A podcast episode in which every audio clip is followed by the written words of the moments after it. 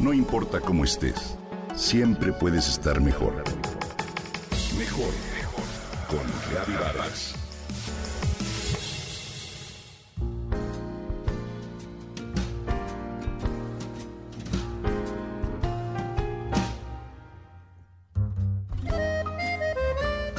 Corría el año 1953 y el escritor argentino Julio Cortázar se encontraba viviendo en París con su primera esposa, Aurora Bernardes.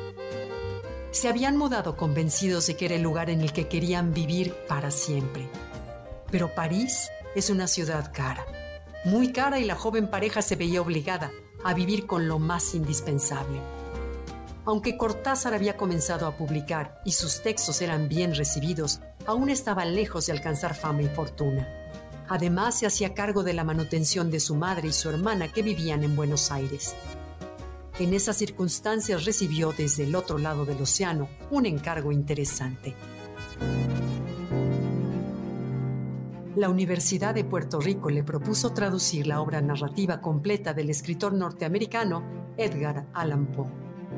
Eran 64 relatos que debían ser traducidos a la perfección en una labor casi de tiempo completo que sería pagada hasta su entrega.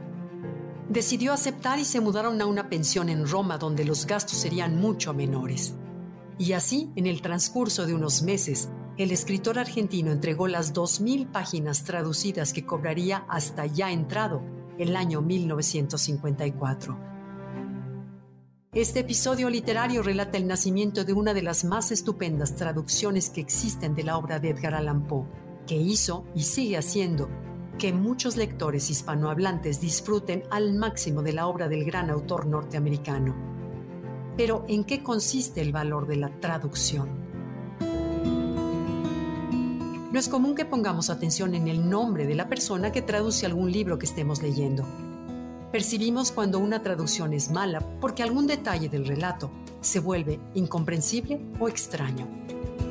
Pero una buena traducción normalmente no la elogiamos, precisamente porque tiene la virtud de volverse invisible, dándole al texto una naturalidad cautivante. Cada idioma, decía Jorge Luis Borges, es un modo de percibir el universo, y eso debe tenerlo en cuenta quien traslade un texto de una lengua a otra. La tarea de un traductor es muy noble, por ser compleja y modesta al mismo tiempo. Y esto podría llevarnos a valorar otros momentos de la vida en los que esa cualidad, esa capacidad de ser inteligente y discreto a la vez, es indispensable y enriquece la comunicación entre todos.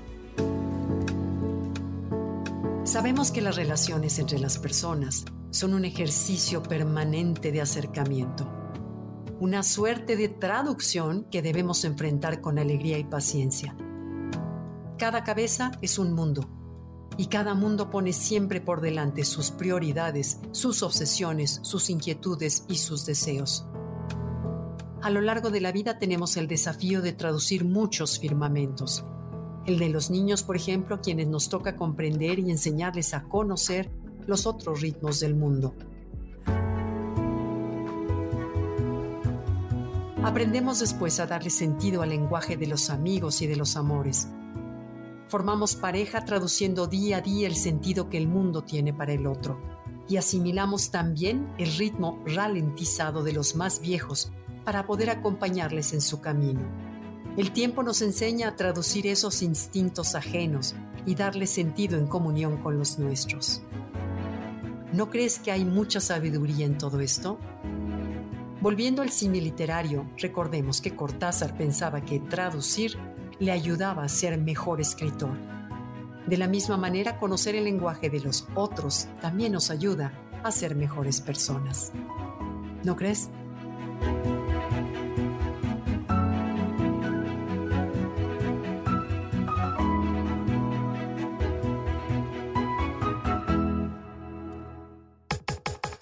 Comenta y comparte a través de Twitter.